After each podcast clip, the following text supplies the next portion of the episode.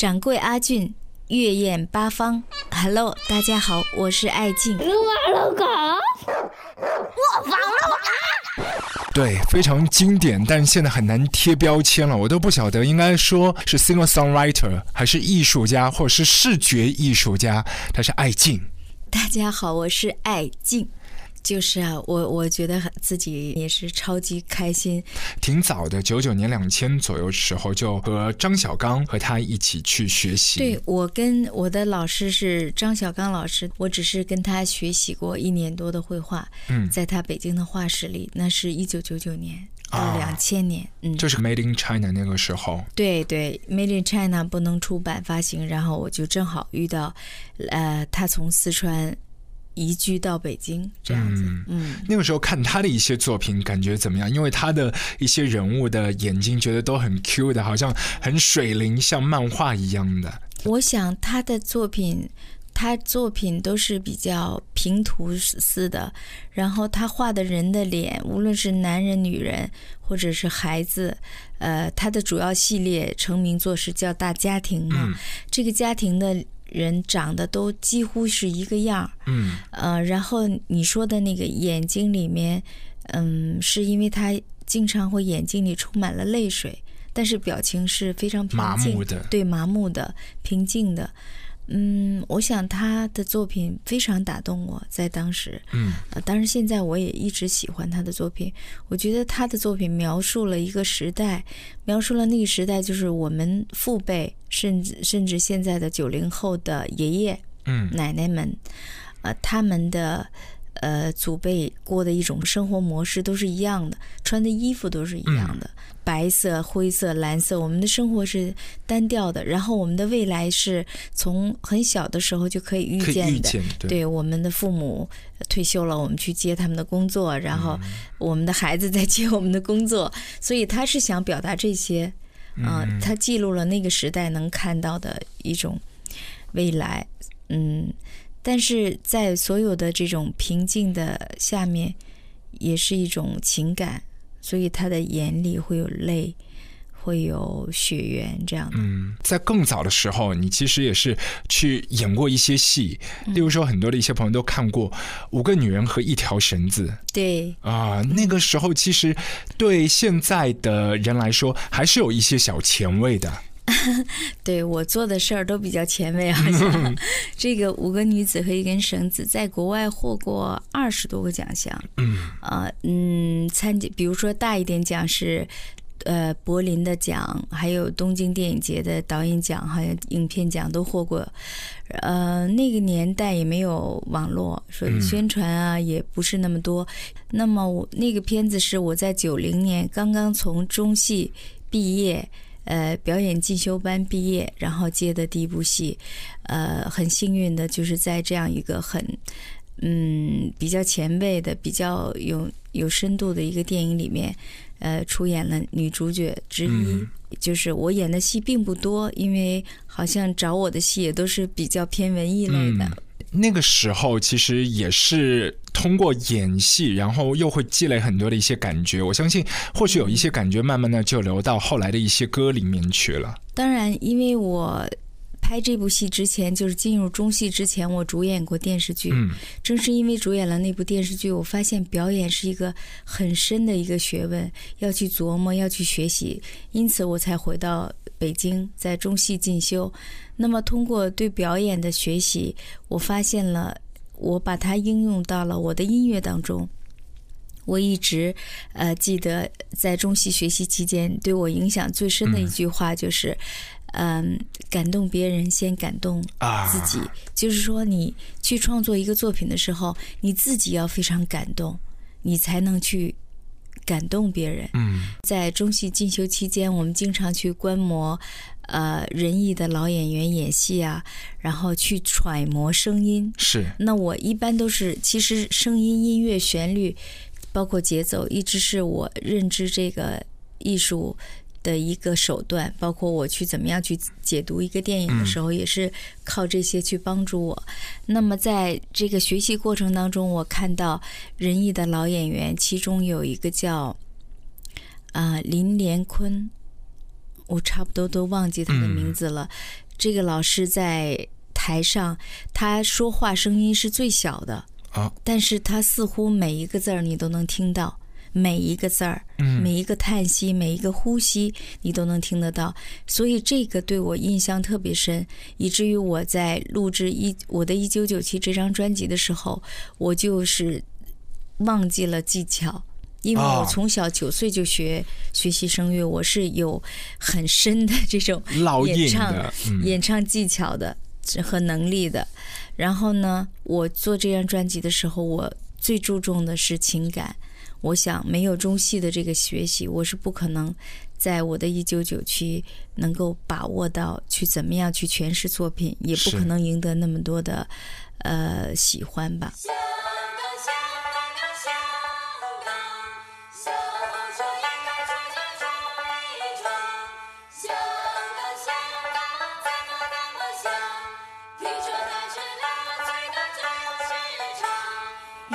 去那花花世界，给我盖上大红章。说到我的一九九七内核卡带，就当年很多的一些腕儿都一起参与到里面，何勇啊、三宝啊，还有就是 Landy 张培仁，他应该也是有很多的一些支持的吧？张培仁是那张唱片的发行，但是他在后来后期的发行，嗯，起到了很。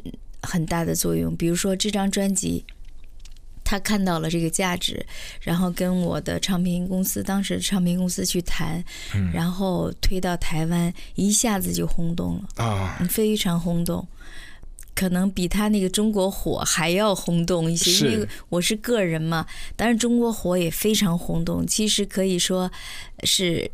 两两两个势力，一种是中国火是摇滚的势力，比较男性的，对，比较男性的，比较摇滚的那个 heavy metal 那种，你像那个唐朝，是，还有黑豹啊、张楚啊、那个窦唯他们的，是比较那一类的，包括何勇。然后我是比较柔软的，或者是比较女性的，我我的独特跟他们在一起的话，就是可以说就是互相的那种辉映吧。而且尤其那个时代。大家对一下子出来这样的一个这么多年轻的音乐人的话，也是一个挺震撼的。大家都是在那个时期发片，那个时候感觉是不是也挺妙的？因为一方面，呃，大家都是做音乐的，但是是不一样的唱片公司，然后别家的大佬，然后张培仁跑过来说：“哎，我可以把你这张拿过去去做一些发行。”那个时候是不是觉得也很有意思？他非常的嗯。是先锋的，他在我眼里，在台湾的这个唱片界，他是非常有想法的。呃，美魔岩是隶属于滚石唱片下面的一个品牌，他是专注这种摇滚民谣这样的一个路线。呃，他的你对于自己的产品的包装和推出都是独特的，因为他能够理解和。能够理解我们的音乐，所以由他去推向市场的时候，他的手段也是非常呃特别的。就比如说那时候，我就不喜欢别人打扮给我，因为女性的话，可能她会有很多好衣服啊什么的，拍杂志给我。我几乎上了所有台湾的任何所有的封面。什么杂志周刊或者是时装杂志那些我都上了，但是几乎他们都不能摆布我，就是说我只能穿我自己喜欢的衣服。哦，比如说我只喜欢西装啊、衬衫啊，然后牛仔裤啊这样的。但是 Landy 就是张培仁，他就支持我，就是呃宠着你，他的歌手是这样的，因为他认为这样的坚持是对的。如果是别的唱片品牌。不可能把我做成功，他可能会要求我去做更讨好、更漂亮的打扮啊，或者那个时候毕竟年轻，其实怎么打扮都好看。那么，当然就是说，他宠着我们这些，尤其是尊重我们这样的想法的话，呃，坚持了音乐的本身的质感，是他从外到内是长久的，因为你的形象不是错乱的，你没有迎合市场，所以。在台湾，Landy 很逗，他说听到我常说的就是不，我常常都说不，而且我也不适应化妆，对，化浓妆我也说不，就会很不自在，然后也就配合不了，所以基本上我很努力在工作，但是大家都都比较迁就我，那么迁就我，实际上也就是尊重了我。的音乐表达，认真创作的女人最美丽，那讲的就是这个状态。因为我觉得可能在外界看，哦，这样的女明星应该是比较难搞的，然后比较特立独行、叛逆的。其实不是，只是做自己而已。对 我们只是做自己而已。对，因为别人媒体可能会贴很多的一些标签。我记得以前的歌手是妮达·奥卡纳，大家也说大美女，然后那么漂亮，所以她就索性把所有的长发都给。刮了，然后就变成一个光头，就就 你们觉得还美吗？对，就是他会有自己的审美体系，他希望你看到的可能不是这一部分。你和苏打绿的吴青峰之间的连接也很有意思，因为。他的好朋友也是李寿全老师的徒弟，然后他又是你的粉丝，所以你认识他的过程也是聊起来才晓得的。对我，我因为这十多年没怎么听歌了，尤其有八年的时间都在纽约，所以我不知道他们乐团，不知道不了解。然后忽然在一个偶然机会。那个，你有没有听说过这个苏打绿的吴青峰翻唱了你《黑猫白猫》啊？我说是吗？我说那我就找来看一看。哎，可那么有意思，我觉得他比我妖道多了。就是一个男孩子，他可以唱的那么喵喵喵喵喵喵的那种，就是我觉得很可笑。可笑在我我这样我写了这样一首歌，就是说还不够他妩媚。当时我觉得。我能够就是写这样一首歌，也觉得也是那个时代的。你现在让我写，写不出来那种那样的歌啊。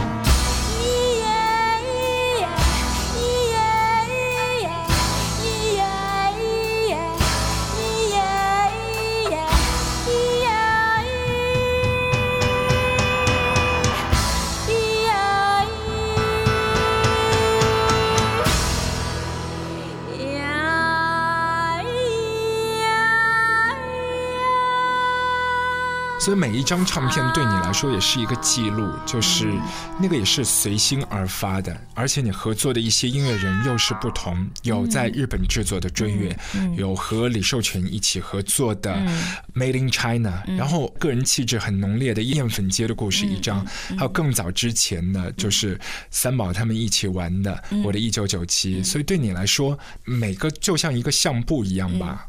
我想每一个跟我合作的音乐人、音乐家、乐手，他们都会，嗯，都会被我强烈的个人气息所感染。因为第一，我是女性嘛，他们比较让着我；第二呢，呃，自己写歌也不容易，是吧？所以大家无论是海内外的这些乐手们，都会都会想要附和我。嗯，同时再把他们最优秀的那部分，他们的那种对音乐的理解最好的部分，想要展现给我，这就是我最幸运的地方。我可以说，每一位跟我合作的乐手，他们在我这种处女座的挑剔和严谨，以及 这种沟通能力的情况下，他们都会想要给我最好的。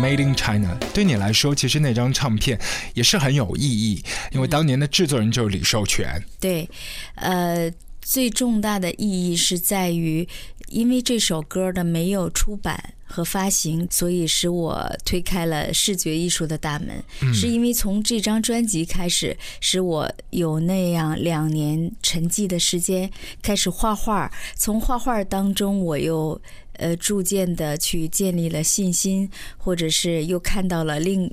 看看到了一个布满鲜花的路，嗯，对，因为你的有一个作品，一扇门就半开的，布满的全部都是鲜花。是的，这个作品是我的装置作品，叫做《每一扇门里都有鲜花》。呃，它是一个系列作品，我总共这个名字下面有三个作品，嗯，呃，有三个门，都是我花了很长时间，呃，我的工作室团队帮我从海外搜集过来的，有中国的呃古老。老的门，清代的流落到海外，漂泊到海外，又漂泊回来了。有法国十九世纪的门，有印度尼西亚的门，在这样的门。呃，在网络上，古董店、古董那种淘来的，淘来之后从纽约，呃，从世界各地运到纽约，从纽约集中运回来了。那么他们给我很多的灵感，让我有了新的创作，就是把鲜花、鲜活的呃东西跟过去这样做一种交融。所以这个也预示了它的寓意，也是预示了我当年的从音乐转入视觉这样的一个转变。而我想告诉、想分享给大家，就是当你去推开另一扇门的时候，也许你胆怯，也许你有犹豫，但是未知很多未知，但是只要你坚定了信念，然后要花时间去探索、实践、学习，你会迎来鲜花。这是我个人的体验。对，在上世纪那个时候没有办法在内地发行，或许当时觉得是一道坎儿，但是后来原来是有另外的一片天地的，那个天地就推开门的那一个瞬间，所以也是一系列定格下来很多的各种大家都不晓得从哪里飘过来的门和现在很鲜活的一些鲜花，又是时空交错的感觉。是啊，这个作品，这个系列作品特别受欢迎。另外就是在整个展览的中心，就大家聚焦最多的，应该就是我的母。母亲，我的家乡。对，因为那个作品有很多的一些针线，还有一些就是织针线的那个状态，尤其是妈妈也是坐在椅子上面。这个作品灵感是从哪里来的？嗯，这个作品是从我呃妈妈那儿来，因为我是来自北方沈阳，呃，有关爱的这种记忆，从儿时起，我的母亲，我母亲的母亲，呃。呃，就是这样，祖祖辈辈，我们在冬天取暖的时候，肯定是要打毛衣。嗯，啊，那时候的毛衣从保暖，后来到呃加入时尚感，加入色彩，逐步的。随着时代的进步，毛衣都被取代了，这种手工的编织被取代了，而是更轻薄、更柔软的材料代替了呃今天的取暖。可是这些有温度的记忆，在我们的童年，呃是挥之不去的。尤其是我认为他这样的一个作品能够产生共鸣。即便是上海也是有的，我很非常相信，因为那时候的毛线都是从好的毛线都是从上海 买的，而且今天我听到了一个帮我拍纪录片的一个呃小小孩儿，就是跟我说了很感人的话，他说我最喜欢这个作品，他说我记得小时候妈妈总是要往我头上套那个毛衣，然后那个。那个头又套不进去，他说可能尺寸因为手工的嘛，不是特别合适，经常把我的头啊、眼睛啊、鼻子弄得很疼。说他说那个记忆我小时候特别反感，可是今天再看来，这种记忆太深刻了。所以看到你这个作品，我就想到我的母亲。我我觉得我觉得真的是讲的这热泪盈眶，因为每一个朋友都会有这样的体验。对，像我们小时候也是，妈妈会去买一些毛线，然后。例如说六一儿童节要给你做，生日要给你做，然后拿着半成品，就是那个衣服还没有看到有领子的时候，还有很多的一些针线，他就往你头上塞。你也有这样？也有，就是那些针线可能还会戳到你的肉，但是妈妈主要是给你量那个尺寸，嗯，希望你非常合身，穿上去很帅。对，以后如果说这个毛衣哪里有一个补丁，他或许会想一些办法去呃，对，然后贴一个什么小动物都有。可能对，是的，是的，特别有趣。所以我我是觉得，我在创作作品的时候，虽然是从个人的这种体验出发，然而我选择的主题都是会有共鸣的。嗯，比如说我的《一九九七》，虽然它叫做我的一九九七，但是我反映的这个呃时间定格和历史事件都是跟。大环境跟所有人有关系的，呃，比如说我写的烟粉街的故事，呃，也是跟大家有共鸣的。虽然我描述的在音乐里描述的是我生活过的街道，对，然而我们每一个人都有自己的童年的街道或者是弄堂，所以我相信我的作品，嗯，是有那种社会的共鸣性的。住在烟粉街的人一定都记得他。一个捡垃圾的老头，风雨无阻地走在街上。他就是我的太爷爷。我出世那年，太爷爷已经是六十几岁的老人了。我懂事儿时起，就看见这位孤独的老人走在街上，背着一条破麻袋，手里拿着铁钩。靠捡破烂为生。他为什么要捡垃圾？他老了。他和许多人一样，离开了自己的工作岗位。他只有每月十五元钱的退休金，就像电影《大错车》里的男主人公一样。每天从废弃的垃圾堆里找寻生活的依据。太爷爷非常喜欢我，他有厚厚的嘴唇，希腊式高耸的鼻子，浮肿的眼袋里好像充满了泪水，你却永远也看不到他流下来。他的皱纹里挂着灰尘和岁月给。沧桑的痕迹，他堆起的笑容，是我见到最慈祥、最慈祥的。他的手很厚、很结实，指甲很黑、很脏，却举起了我童年最快乐的时光。夕阳里，他高大的身躯。拖着慢条斯理的步子，由杂货铺那边走来。他背在身后的手里一定有些好吃的。这时候，我会甜甜地叫一声“太爷”，然后像只小鸟般飞奔过去。他会把手里的纸包递到我面前，里面有我和太爷爷最爱吃的饼干——五角形的花朵饼干。上面沾满了晶莹的白砂糖。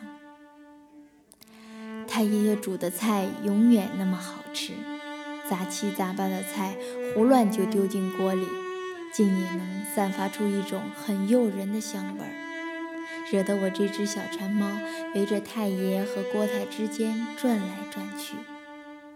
这时候，太爷爷总要喝上两盅，就两盅。尽管我每次多余的对太爷爷说：“别喝了，太爷爷，喝多了对身体不好。”他也总开心的、很听话的说：“好，好，不喝了，真乖，知道疼太爷了。”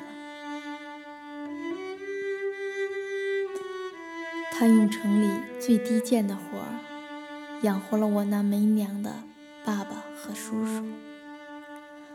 后来，爸和叔都结婚成家了，他又变成了孤单一个人。他攒够了钱，总要去乡下他女儿那里度假，然后再城回城里干活。在我十岁那年，他像往常那样去度假了。我以为他去去就回。我们知道他病在了乡下他再也没回来那一年的夏天是最不幸的我永远失去了我的太爷爷。在你的歌里面，燕粉街的故事后来也是有一些口白，然后你有讲到自己的爷爷以前爷爷对太爷爷他的一个生活的状态。另外还有一些歌，像外婆这样的女人，就是好像就是敞开心，然后给大家看自己心里面最柔软的一块，然后摆在大家面前。嗯，我觉得这个其实是很勇敢的一个动作。我想那些真实的东西很打动人吧。嗯。一面来讲，我认为我一直以来的创作，呃，会从呃写实出发，就是我的音乐也是比较写实的。比如说，我会给我外婆写歌，我会提到我的太爷爷，我也会说我生活过的那条街道。然而，我没有忘记去展望这种梦，制造这种梦幻，就是来源于生活，然后又能从生活里边。升华出来一种甜与苦，或者是说更梦幻一点的追想。是燕粉街，你现在多久有回去见过？燕粉街已经就像我歌里唱到的，这里的高楼大厦会不会越来越多？现在那个街早就无影无踪了，取代而之的全是高楼大厦。它可能就变成一个小巷，一个没有名字的小马路。没有，没有小马路了，全部都是大马路、新社区。所以，如果我们用 Google Map 什么去定位燕粉街，都或许找不到，找不到原来的街道。啊！所以这次我做了一个，准备了一个装置作品，呃，叫做《燕粉街的故事》。我把这个燕粉街，我的童年生活过的那条街道，或者说是更具体一点，是我。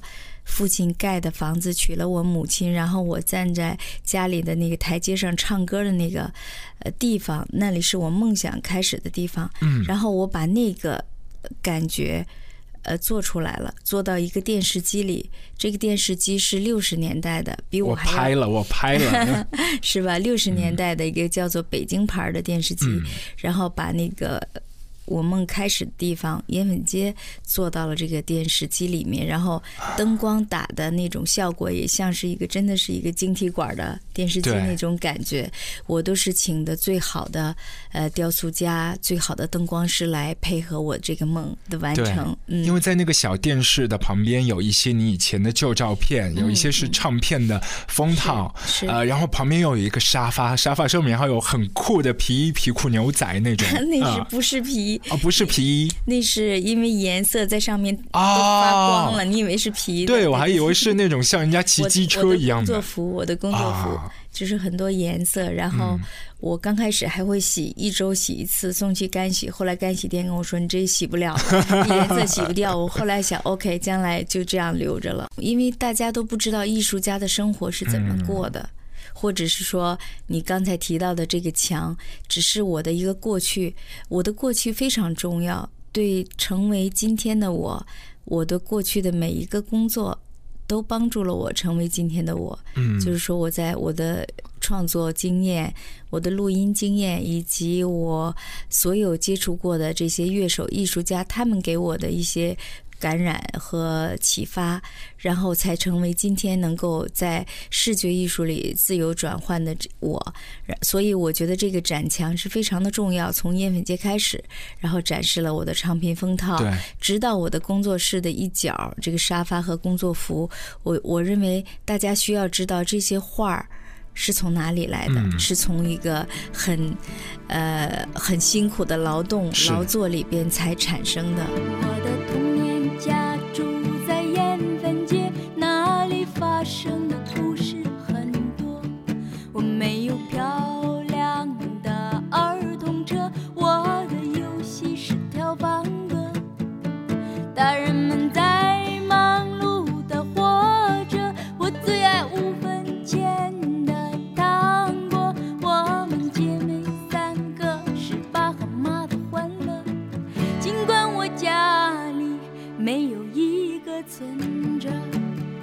房。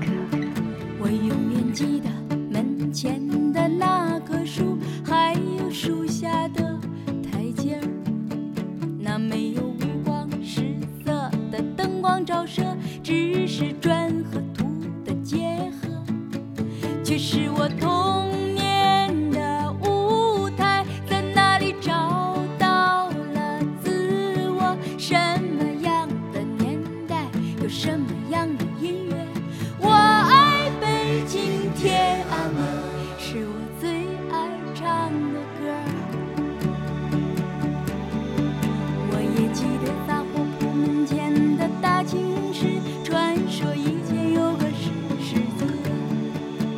只看见坐着的老奶奶和老爷爷，石头被磨得又光又滑又暖和。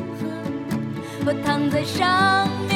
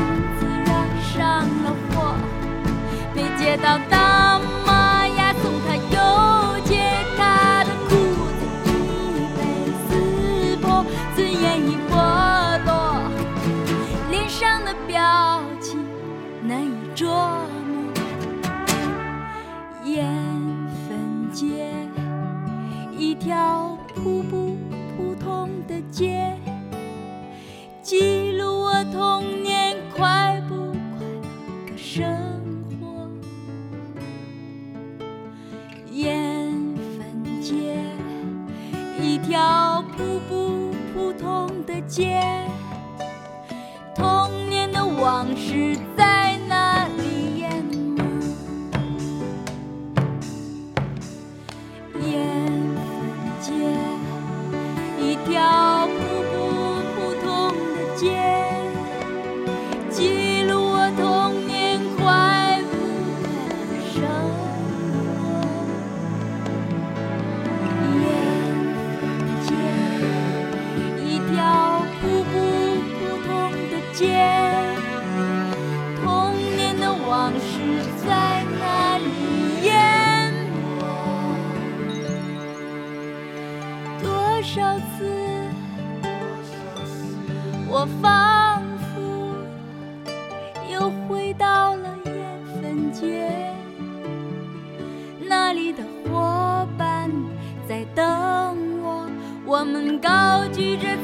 彩旗和拳头，叫着打倒这个和那个，虽然不明白为什么，只知道不用上学。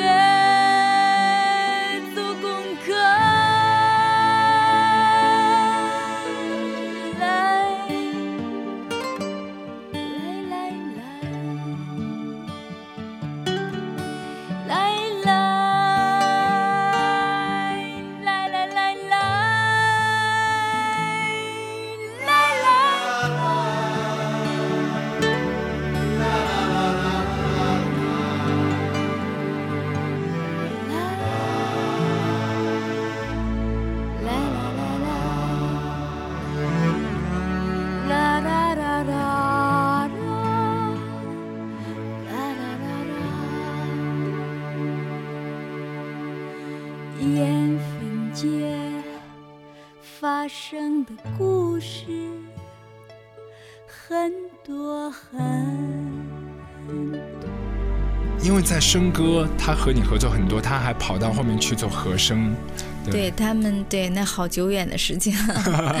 他他跟你录音的时候有没有要求也是来一些酒？因为他录歌的那个状啊，态。我以前不喝酒，从来不喝酒。哦，所所以生哥很难哎，生哥他要制作的话，一定要有葡萄酒，但 但有的时候里面装的是葡萄汁也有可能。嗯，对他在我眼里，他像个孩子一样，哦。尽管他是前辈，然后他当时也很有名，但是好像对我就看我看他，我不知道为什么，其实很多艺术家在我眼里就是个孩子，其实也很好玩，也很脆弱，然后呢需要鼓励，也需要敲打，所以我、我觉得我跟他们合作挺得心应手，啊因为都是一群孩子。很纯真的。都是一群孩子，对，就想做一件事儿，然后我们之间也能够很好的沟通。对，嗯我们希望爱静，然后心里面的小孩永远都不要长大，然后把很多的一些能量释放出来。每一个音乐家，尤其是创作的音乐家，都希望别人看到自己内心的东西。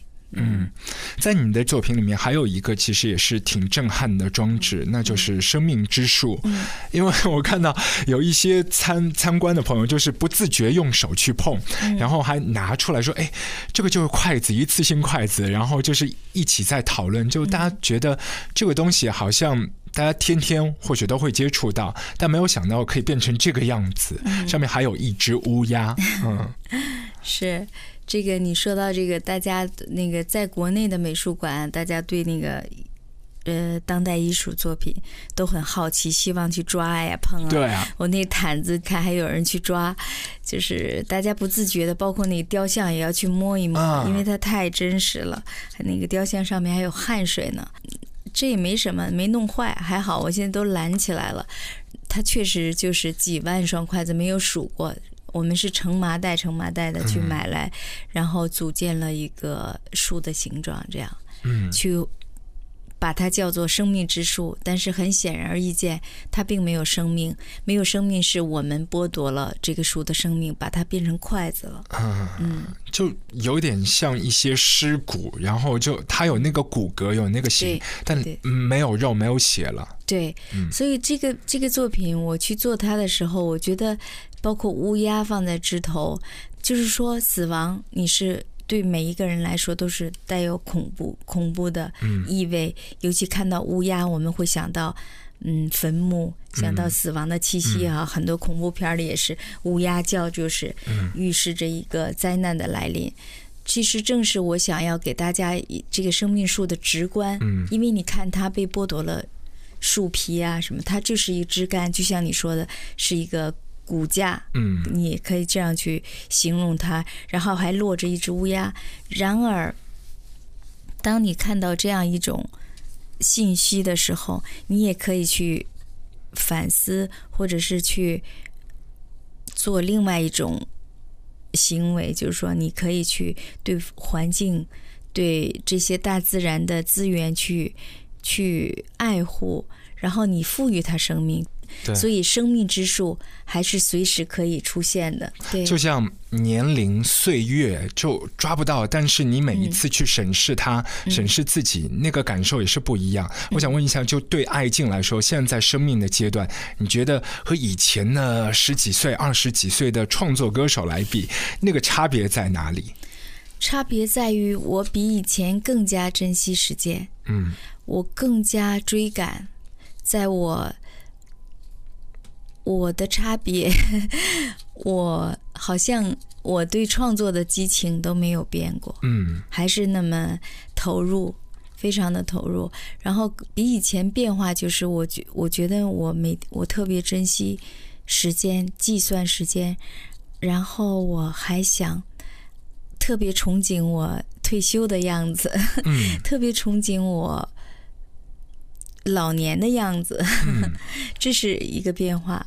以前可能二十多岁总是觉得青春是无限的，是永恒的，你不会去考虑很多的一些东西。那个时候的自由和现在心态上面的自由也是不一样的。嗯，我想音乐家，你知道这次我我跟这几个乐手排练，古三儿啊、张玲啊，还有包括三宝老师，还有这这些音乐家在一起，我觉得他们是你不能跟二十多岁的时候比，但是他们没有老，他们真的很年轻，你知道吗？艺术家就是比普通人年轻。那天我们还在聊这个事儿，有一个记者就说、说好像创作可以分泌出一种叫什么酶的东西，啊，就一一直去想象，对，嗯，就有一种物质是，是可以从身体里。就是创作音乐或者是其他艺术形式，会给人带来一种产生一种什么美啊？我没记住。然后这种美会使得人年轻。啊，我我看到矮弟，看到张玲，看到那个三儿，他们真的还是那么年轻，嗯，而且还是那么有劲儿，就是工作起来真的是还是嘖挺挺开心的。对，这样三宝老师到台上完全就像一个小伙子，多年轻啊！他前一段一个月前还比较胖，为了见我，他减肥了，太有趣了，减了二十多斤。哇哇！当然不是为了见我了啊，但是不知道为了见谁，完了我就借光了。总而言之，我见到他，哟，我说你怎么？瘦了，他说你看出来了，瘦了二十多斤。我说哇，真的是又。非常年轻，挺好。对，所以那个心态，永葆青春、青少年的那个心态，一定要在。就是对于很多的创作来说，所以大家都觉得那个赤子之心是最宝贵的。就像你现在觉得对退休都有热情，是因为那个能量一直在燃烧。不然的话，或许有一些朋友觉得退休会无事可做，那个时间如何打发你不会，因为你一直觉得脑门里面有很多古灵精怪的东西 可以去想象。你说的对。我很早以前，我的助理就是我在做音乐的时候，有一个助理带我，嗯，他就说：“艾老师是那一那种一计不成顿生一百计的人。”他就说我主意多多，是是是这个意思。然后就是说，总有新的想法难不倒我，什么困难来了，我都会想怎么去解决它。嗯，说回音乐这方面，你还有可能回唱片圈吗？不知道，不知道，未知，没有计划。啊。因为你身边还是有那么多的好朋友，就是还是在玩音乐，就是你也没有很随性的想法，就是说我们就把那个 mini concert 或者是 live 的演出再再玩个几场，然后做做看。嗯，不会，我没有这种想法，因为音乐的那个，比如说我现在做视觉艺术，我觉得我大部分的时间我能掌控这个结果。嗯啊，就是它是跟。呃，我的主导主导性比较强，而且它没有一种呃一个市场化的一个标准。嗯嗯，它没有艺术，就是你天马行空，你做的越越特别越好。嗯，它创作没有那么多的界限。对，而音乐还是呃，我不知道还是不是要打歌呀，还有什么卡拉 OK 特别火呀什么的。我想那个标准的话，就很难让我去做。当然，我这两年写了两首歌，你可能没有注意到，这些歌都是写给我自己的，所以也没有想打。打歌呀，打榜啊，什么？就是没有再觉得我好像要给歌坛的那个路去领个什么奖，那个唱片指标我以前年轻的时候非常想啊，我曾幻想，我觉得我的唱片早就该领奖了啊，因为我的唱片制作方面，呃，在就是有几张唱片在发烧友级别，尤其追月那张唱片也是非常高的评分。是。那么我。当然，曾经幻想过去领奖，然而那些都不重要了。我现在看，开始美术圈也开始领奖了，我对这些很厌烦啊！我觉得这些很可笑啊！我自己就不会觉得，我觉得可笑是因为我我自己可笑，不是这些奖项可笑，因为我去忘记这些了，我才自由。因为像两个自己在对话，然后把以前那个旧的自己、年轻版的自己推翻掉。对呀，你有些时候你会觉得自己可笑，因为你去没有更专注去到艺术作品本身核心的。对你是为了某种荣耀去做东西，呃，可能会也真的确实是会有问题了。那也没有人要求我那样去做。当然，这个市场要求你这样，就是比如说跟我合作的合作方不会要求我去，因为他们了解我是什么样的人。就算我跟 Landy 合作，就是张培仁，他更不会去要求去那样做。当然，这个市场大家很显而易见，就是说，嗯，更受欢迎的歌，你的曝光啊，你的演出啊，你的各个方面知名度啊都会提升。然而，真正追求自己内心创作。呃，那种真实啊，等等，就是说，你追求艺术、艺术本身的时候，可能会短期不会得到一种很大的共鸣，对，比较难了。云在天空中漫步，花空气中混合的雾，进入脑，我开始迷糊。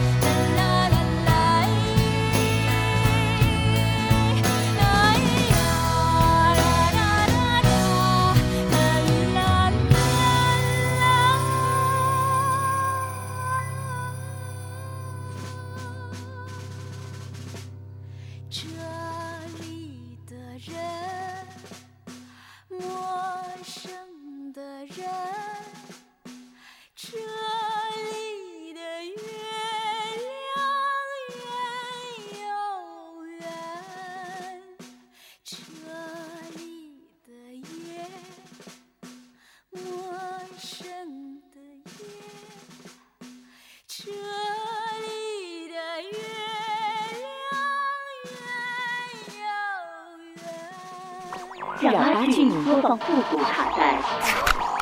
复刻九号八八，大家好，我是艾静，和掌柜的阿俊邀你来煮酒论英雄。关于卡带，我想我最有发言权了，因为我我就是从那个时代听过来的。最开始我们听到的都是附录的，没有封面，没有文字解释内容。然后我们听到很多好听的音乐，很多都是后来被验证了是，比如说台湾的民歌呀，或者是美国的卡朋特乐团，以及呃一些乡乡村摇滚。呃，后来我听的卡带。可能是 Bob Dylan 的，还有一些 blues 的音乐。嗯，我想那个年代是资讯缺乏的年代，所以卡带对我们来说都有一种呃情节，呃想起来都觉得特别的珍贵，尤其是那些不知道是谁唱的音乐，更对我们对它充满了期待和那种幻想。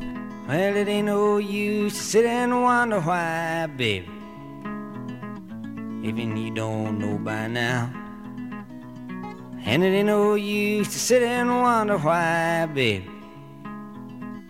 It'll never do somehow. When your rooster crows at the break of dawn, look out your window and I'll be gone. You're the reason I'm a traveling on. But don't think twice, it's alright.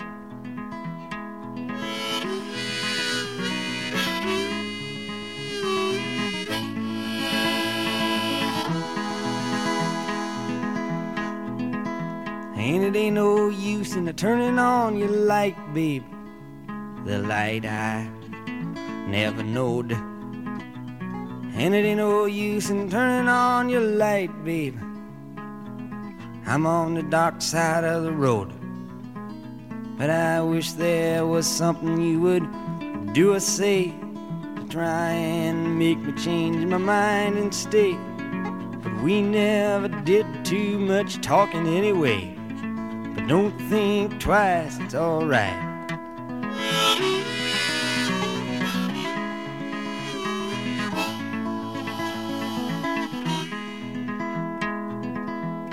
So it ain't no use in calling out my name, gal, like you never done before.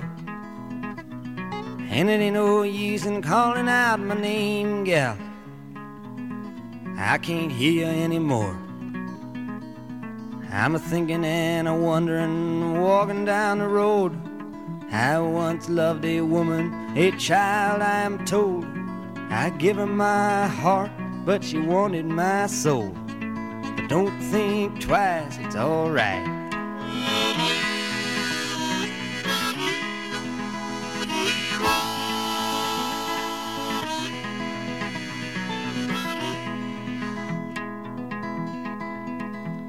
So long, honey, baby, where I'm bound, I can't tell. Goodbye is too good a word, baby. So I just say fairly well. I ain't a saying you treated me unkind. You could have done better, but I don't mind. You just kinda wasted my precious time. Don't think twice, it's alright.